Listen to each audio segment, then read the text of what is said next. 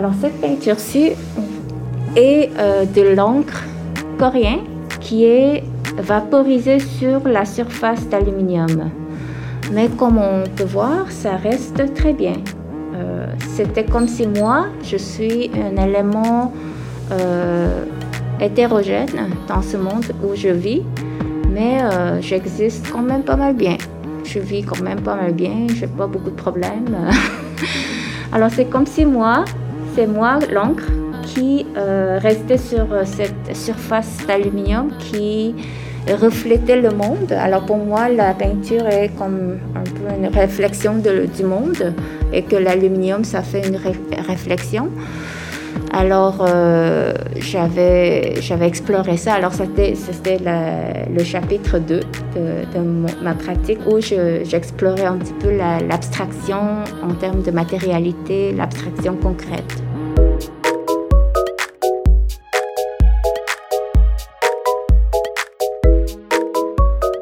Ce balado propose l'ouverture d'un espace de discussion entre Ginny Yu, artiste professionnelle de la région d'Ottawa-Gatineau, avec des étudiants du programme d'art visuel au Cégep de l'Outaouais dans le cadre du cours Matérialité et immatérialité du professeur Thomas Grondin. Ce volet de production de contenu numérique à la Galerie UCO, en partenariat avec Marie-Hélène Frenet-Assad, vise à collaborer avec des étudiants du Cégep afin qu'ils conduisent une entrevue avec l'artiste. Les étudiants de la relève sont ainsi amenés à prendre part à la création et à la réalisation d'un message médiatique sous forme de balado. Ce projet est réalisé grâce au soutien financier de la Ville de Gatineau et du gouvernement du Québec dans le cadre de l'entente de développement culturel 2018-2020. Alors, je me présente, je m'appelle Thomas Grondin. Euh, aujourd'hui, dans le cadre du cours Matérialité Immatérialité, qui est offert aux étudiants de deuxième année en art visuel, nous recevons Ginny Yu dans le cadre de l'enregistrement d'un podcast pour la Galerie du Co. Euh, Ginny avec qui nous avons discuté de son travail la semaine dernière, et nous avons l'occasion cette semaine de lui poser nos questions inspirées par la présentation. Alors, c'est avec grand plaisir que nous continuons ce cours. Bonjour, euh, moi je m'appelle Marie-Soleil Lalonde, je suis étudiante en deuxième année dans le programme d'art visuel Approche Matière. Euh, plus jeune, est-ce que vous avez considéré une autre profession?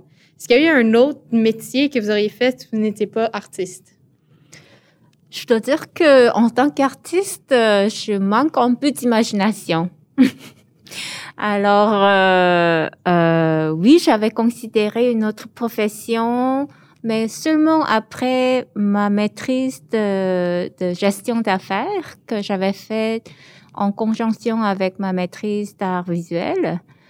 Euh, jusqu'au moment que j'avais fait ma maîtrise, euh, j'avais pas d'autre intention, j'avais pas considéré une autre profession. Mais après avoir fini ma maîtrise en gestion d'affaires, je me suis dit ah, regardons ça, je peux avoir une vie très confortable en faisant d'autres choses. Mais avant ça, je, je pensais pas que c'était une option pour moi. Mais alors j'ai considéré ça pendant, je sais pas, euh, quelques mois, de faire quelque chose d'autre. Mais euh, je me suis rendu compte que c'était de l'art que je voulais faire. Euh, et alors, j'ai continué à faire ça et puis c'est tout. J'ai pas vraiment, vraiment bien considéré d'autres choses. Je manque un peu d'imagination. Mais c'est vraiment intéressant parce que généralement, c'est comme un peu le, ben, je sais pas, de ce que j'entends souvent autour, c'est que souvent c'est le contraire, que c'est vraiment l'art vient par la suite et habituellement on, pense plus à ah, euh, j'aimerais ça faire une, une, une carrière qui, me, qui me permettrait d'être confortable. Puis ensuite, finalement, on se rend compte qu'on veut faire de l'or. Donc, je trouve ça intéressant que vous, c'était vraiment le contraire, en fait. C'était vraiment, mm-hmm. je veux faire de l'or. Puis là, finalement, c'est ah, peut-être que je pourrais faire d'autres choses. Mm-hmm. Je trouve ça intéressant.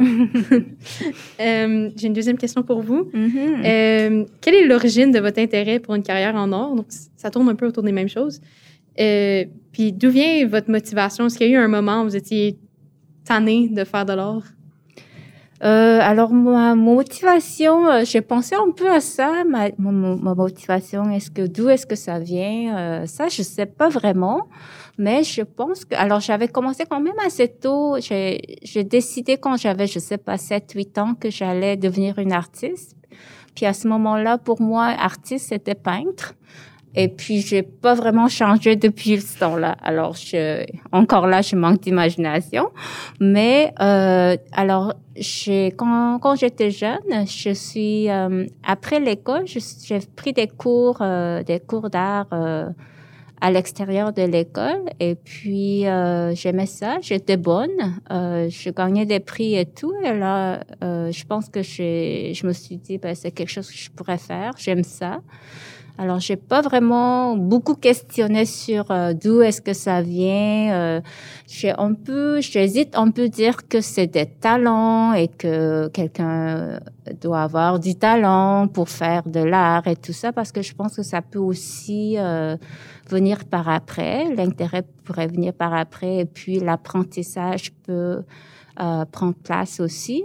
Mais dans mon cas, c'était vraiment, je, quand j'étais jeune, je, toute jeune, je, je me suis dit que c'est ça que j'allais faire. Puis j'ai pas vraiment changé euh, d'idée. J'étais un peu têteuse, je pense. Alors euh, voilà. Euh, alors je sais pas vraiment d'où ça vient, mais je pense que c'était le fait que j'étais assez bonne. Je gagnais des prix et puis je continuais comme ça naturellement pas, euh, il n'y avait pas un événement euh, dramatique qui m'est qui, qui m'est venu, mais c'était assez naturel. Puis en termes de d'être tanné à faire de l'art, ça, ça, ça m'est pas arrivé tellement jusqu'à maintenant. Euh, ça fait quand même 20 ans que je pratique comme une artiste professionnelle. Euh, ce qui me tanne un petit peu de temps en temps, c'est euh, de faire face à, au, au, monde de l'art. Alors quand il faut que je fais un peu de, de hustling euh, comme artiste euh, et tout, alors puis faire des choses un peu euh, sociales pour des networking et tout ça, ça, ça me, ça me tanne un petit peu. Mais mon temps dans mon atelier, moi, je, je trouve ça très précieux. Puis, euh, je n'étais pas tannée encore.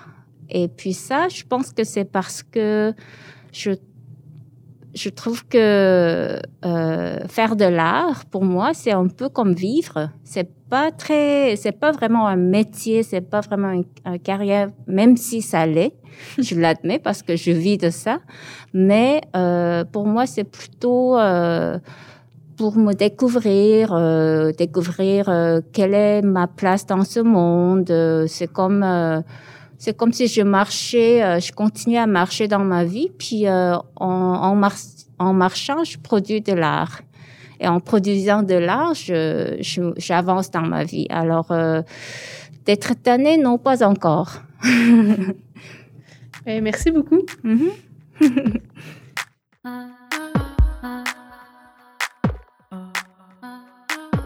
I've been asked to talk about uh, what I did since the lockdown of this pandemic and also to show you my studio. So here it is.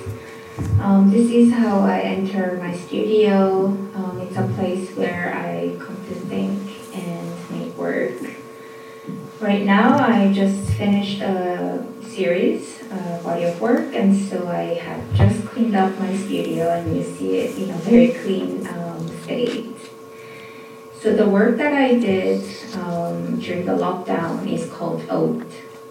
Um, it's a series of 42 drawings that I did uh, since last April when the lockdown started. Um, it was, you know, hard uh, time, confusing time, stressful time for everybody, and I started to just, you know, uh, make one drawing a day it was really rather helpful for me to have uh, this uh, kind of daily task um, that I could accomplish and just to get through um, the whole um, stress and shock of it all.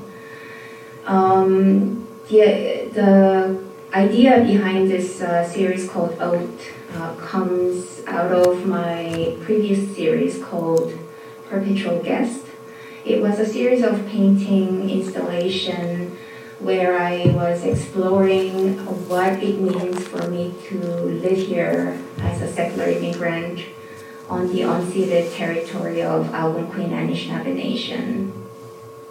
I was invited by the colonial power to come and settle here. I was not invited by the original inhabitants of this land, the real host. Um, so I am an unwelcomed guest of an unwelcome. Um, I am a welcomed guest of an unwelcomed guest. And so um, in that series, I was thinking about this um, feeling of unsettledness, um, feeling of um, not really precariousness, but being always feeling like I must be very careful because I'm a guest of a guest on this land.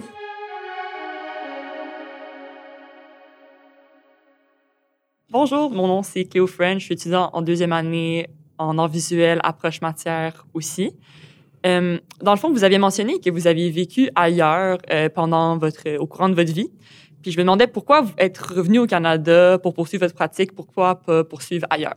Mhm, c'est une bonne question. Alors, je suis née à Séoul, en Corée du Sud.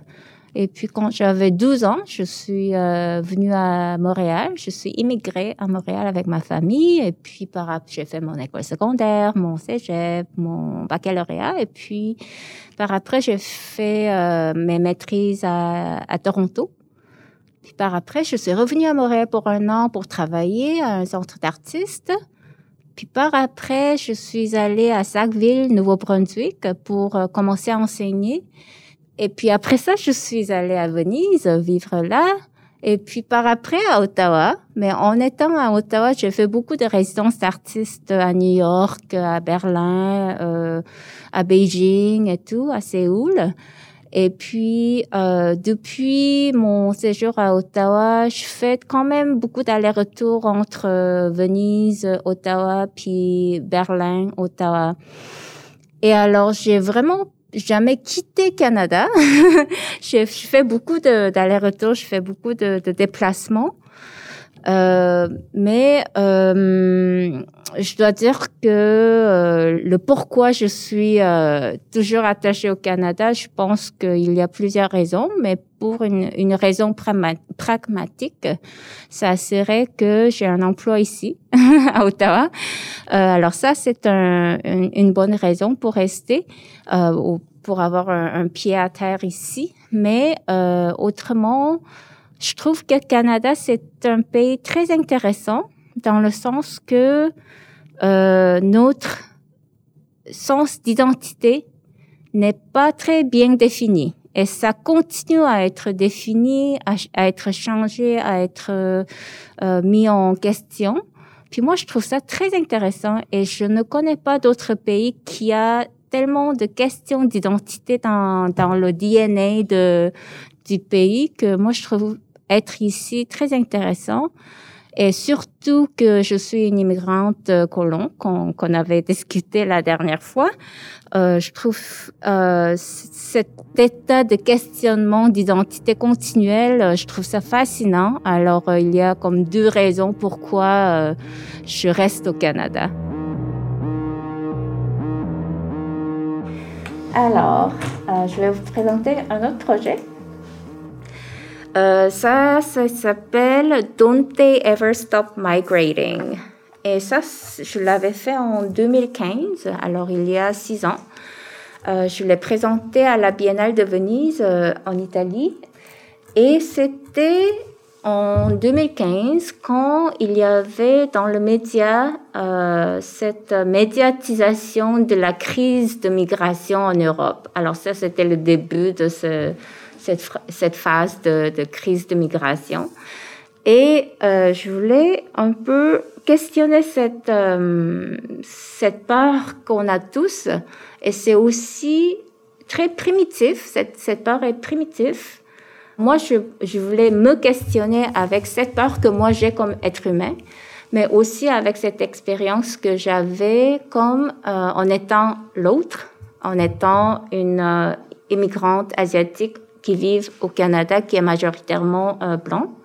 Mais j'étais née en Corée, j'étais la majorité. Alors j'avais cette expérience d'appartenir dans, dans une population majoritaire, mais j'ai aussi cette expérience de vivre comme euh, une population minoritaire.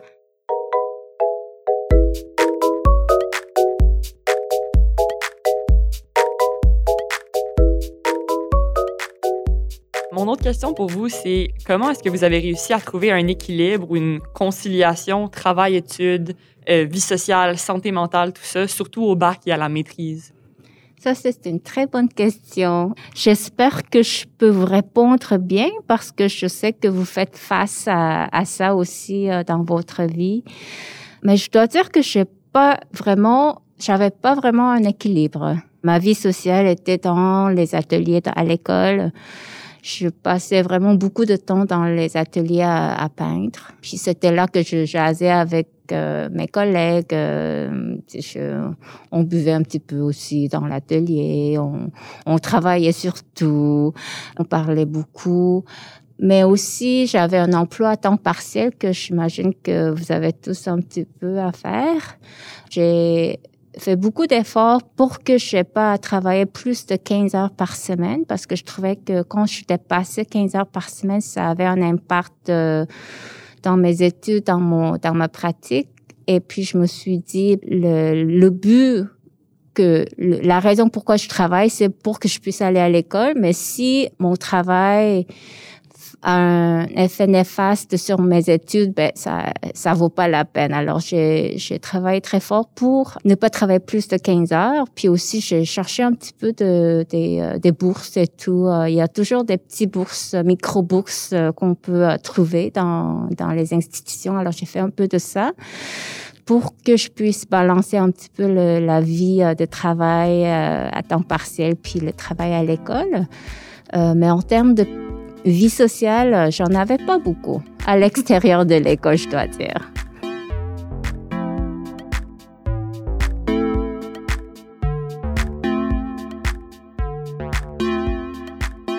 Alors moi, c'est Emma Jacques. Euh, je suis étudiante en deuxième année de, en hors matière. Donc j'avais une question pour vous. J'en avais deux. euh, comment vous avez réussi à trouver la stabilité financière puis trouver l'équilibre entre le coût de la pratique puis le revenu que vous faites? Alors, j'avais commencé à comme exposer quand j'étais étudiant en, bac. Et alors, j'avais un peu de revenus de, comme ça, de, de vente de mes tableaux. Mais c'était pas assez pour en vivre. Et c'était assez euh, populaire. Mes tableaux étaient assez beaux, euh, c'était assez populaire. Alors c'était euh, facile pour moi de produire des tableaux qui vendaient bien mais je me suis dit que c'est probablement pas ce que je veux faire, de produire des tableaux qui se vendent bien, mais plutôt ce que je voulais faire, c'est de d'avoir euh, de la liberté de création. Alors de ne pas avoir un constraint externe. Ça existait toujours dans ma tête, bien sûr, parce qu'il y avait personne qui me disait de quoi faire. Mais d'avoir des contraintes externes qui me dictaient quoi faire. Alors, euh, pour avoir une liberté de création, je savais que l'aspect financier devait être un peu détaché de ma production propre.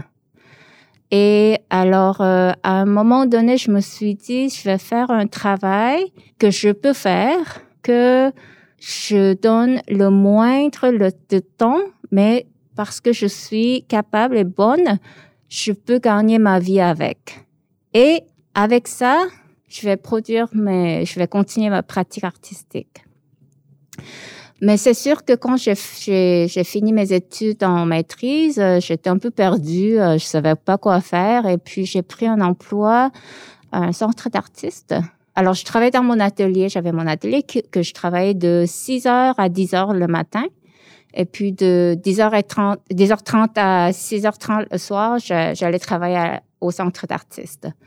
Et euh, après quelques mois de travail comme ça, je me suis dit que ça m'épuisait beaucoup.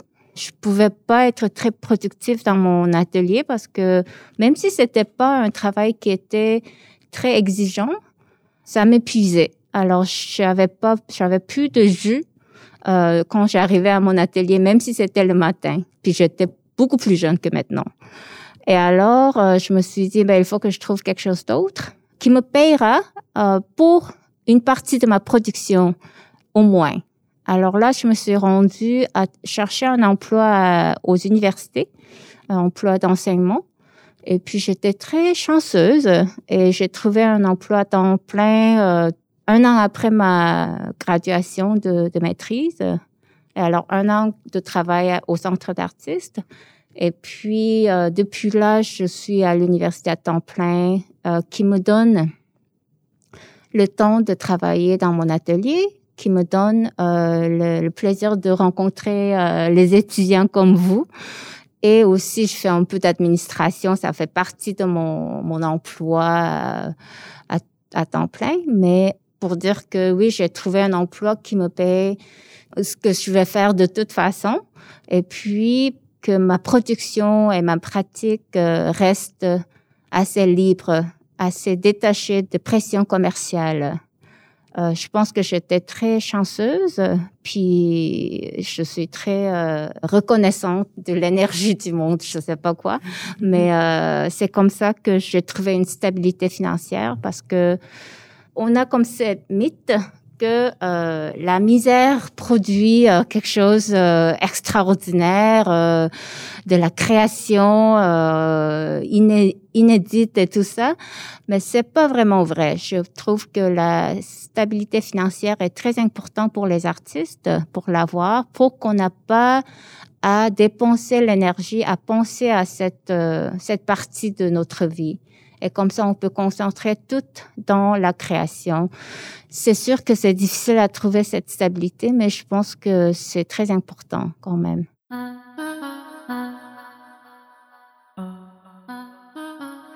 Ma pratique, en, grosso modo, c'est euh, un autoportrait. Alors moi, je pense que ce que je fais, c'est en peignant, en pratiquant la peinture, je cherche à me reconnaître, à me placer dans ce monde, de, voir qu'est-ce que je fais ici, euh, euh, où est-ce que je suis, euh, ces questions-là philosophiques profondes que j'essaie de, de trouver des, des, petites réponses ici et là. Et alors, cette fois-ci, euh, j'avais pensé Qu'est-ce que je fais ici sur cette terre non cédée euh, du peuple algonquin Anishinaabe comme invité perpétuel? Comment je ressens en étant ici? Alors, ce que j'ai fait, c'est j'ai peint euh, neuf tableaux. Ce sont peints avec de l'huile sur vitre et je les ai présentés sur le sol comme ça avec les pilons aluminium qui sont à peu près 4, euh, 4 pouces de haut. Je voulais en fait euh, orienter le regard et l'expérience de la peinture, euh, de, de, changer ça de vertical à l'horizontale. Alors je voulais qu'on regarde un petit peu la peinture différemment. Et je m'associe un peu à la peinture. Alors c'est un peu moi qui sont sur, ce, sur ce plancher, mais en même temps c'est comme euh, c'est ce que je ressens en, en habitant ici, euh, sur cette terre qui ne m'appartient pas, en étant euh, invitée.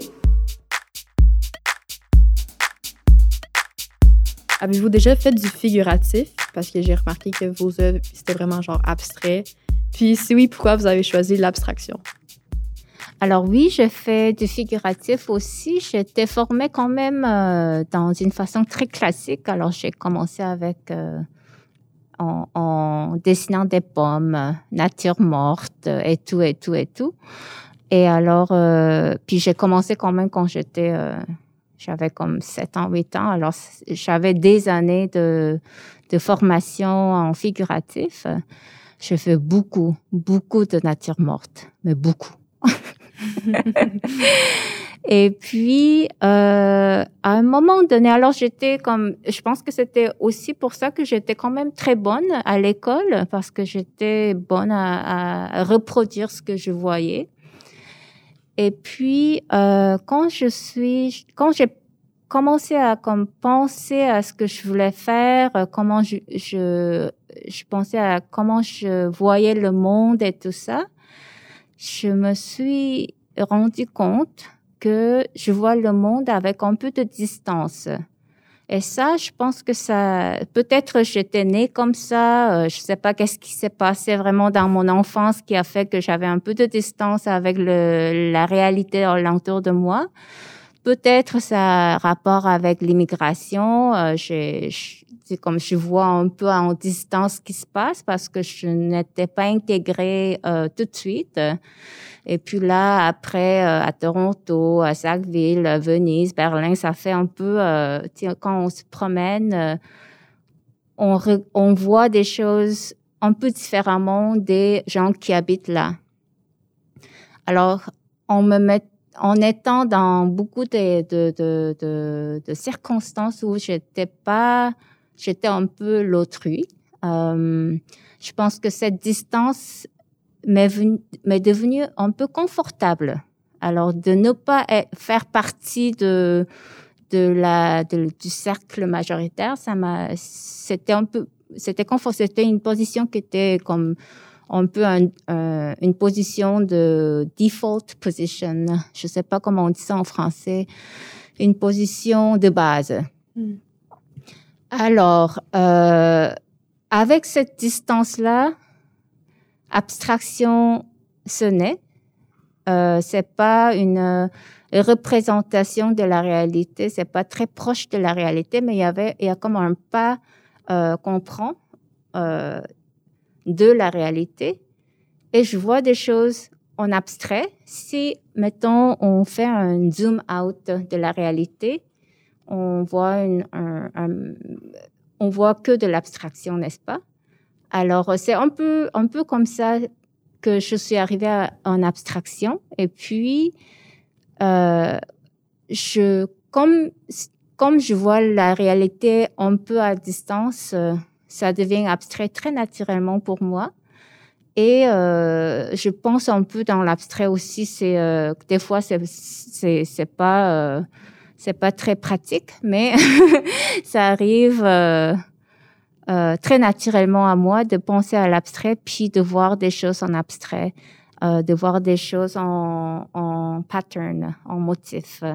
Alors, c'est, ça m'est venu assez naturellement, mais euh, je vous, ai, je vous avais montré mon travail qui s'appelle Tiepolo Project, mais euh, ce projet-là, c'était une peinture euh, que j'ai fait, une reproduction d'une peinture de Tiepolo, Tiepolo, un peintre italien euh, qui a fait, euh, qui a peint ce tableau Brazen Serpent en 1633, je crois.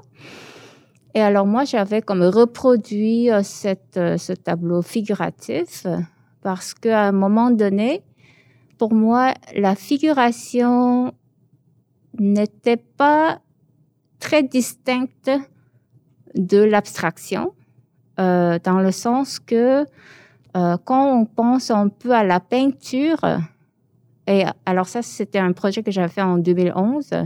Puis à ce moment-là, pour moi, la peinture était euh, une peinture quand j'avais peint. Alors n'importe quoi que j'ai peint était une peinture. Alors soit que ça soit euh, figuratif ou abstrait, c'était une peinture. Et cette peinture-là, euh, c'était une peinture très très longue, alors à peu près 5 pieds de haut et 44 pieds de longue. Et euh, c'était une scène euh, de, de, Bible. Il y avait le Moïse qui, Moïse, Moïse. Moïse qui avait, euh, puis beaucoup de gens qui étaient euh, blessés par les serpents et tout ça et tout ça. Et euh, ça a été peint pour une église à, à Giudecca, qui, est, qui fait partie de Venise. Et ça a été, euh, ça faisait partie de l'église, de, de l'édifice de l'église, mais euh, à un moment donné, quand Napoléon a envahi euh, Italie, euh, les gens ont coupé la peinture pour sauvegarder, pour que ça soit pas pris par Napoléon et ils ont coupé la peinture et, et euh, roulé la peinture pour mettre dans euh, le storage de, de, de Galerie de l'Academia. En 1960, quand les gens ont, découvert cette, euh, ce rouleau, ils ont, euh, ils ont étendu ça dans le sol, puis ils ont vu qu'il y avait beaucoup de craques sur cette, euh, ce, tableau qui était très, très beau. Mais euh, la galerie a décidé d'exposer cette euh, peinture-là telle qu'elle, avec des craques. Et alors, j'ai vu ça, c'est moi, je l'ai vu en 2009. Puis quand je l'ai vu, c'était une peinture contemporaine pour moi parce que il y avait cette surface qui décrivait une, euh, un espace illusionnel, n'est-ce pas? Alors, vous imaginez des, beaucoup de gens qui, qui sont ici et là, illusionnels, mais en même temps, si on regarde ça en microscope, alors la surface sur laquelle cet espace illusionnel était décrit est plus proche à moi parce que c'est il y a de la peinture, mais les craques, ça c'est euh, l'espace où il n'y a pas de peinture, n'est-ce pas? Mais la craque, c'était plus loin de moi par un millimètre ou quoi. Mais en visuel, parce que c'était des craques qui dépassaient l'espace illusionnel, ça venait plus proche à moi. Alors il y avait cette tension de espace illusionnel qui était décrit sur une surface qui était proche de, à moi et l'espace qui n'était pas là, mais qui était visuellement plus proche de moi, qui était plus loin en matérialité. Alors cette tension entre matérialité et euh, espace illusionnel était vraiment quelque chose qui m'a frappé beaucoup. Alors ce que j'ai fait, c'est reproduit euh, tout le tableau avec les craques. Alors euh, puis j'ai exposé ça dans quatre lieux différents en configuration très différente parce que j'ai peint ça sur 22 euh, panneaux de 5 pieds à 2 pieds. Parce que c'était 44 pieds, alors j'ai peint 22 panneaux. Et la configuration était différente d'un musée à l'autre. Et alors, à ce moment-là, pour ce projet, qui avait l'air figuratif parce que c'était une copie de Tieple, euh, mais pour moi, ça, c'était plutôt, mon approche était plutôt qu'est-ce que c'est la peinture? Et c'était vraiment une tension entre euh, espace illusionnel et matérialité. Et alors, pour moi, c'était un peu abstrait dans le sens que c'était ça qui m'intéressait. Puis j'ai reproduit la peinture parce que je pense que c'était la, meilleure chose à faire pour euh, exprimer cette, euh, cette idée. Euh, alors, pour répondre à ta question, c'est, je pense que cette différence entre figuratif et abstraction, c'est peut-être un dichotomie qui est faux, fausse. Euh, et je questionne cette euh, extrémité qu'on accepte comme si c'était un, si on ne pouvait pas la questionner. Ou peut-être que cette distinction n'est pas euh, n'est pas si important, n'est pas si intéressant. Euh, je questionne. Ah, ok, mais c'est intéressant. Merci beaucoup. Bienvenue.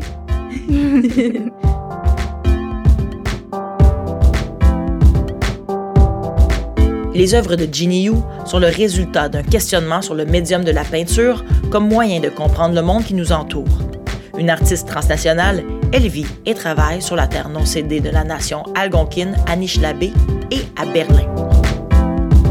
Les expositions personnelles récentes incluent Haute de la Galerie Armure à Montréal, Perpetual Guest la Galerie UCO à Gatineau en 2019 et I Like My Countries and My Countries Like Them du Korean Cultural Center à Ottawa en 2019. Son exposition Don't They Ever Stop Migrating a été présentée à la 56e Biennale de Venise. Ses œuvres ont été largement présentées, notamment lors d'expositions au Canada, en Allemagne, au Japon, en Italie, au Portugal, en Corée du Sud, au Royaume-Uni et aux États-Unis.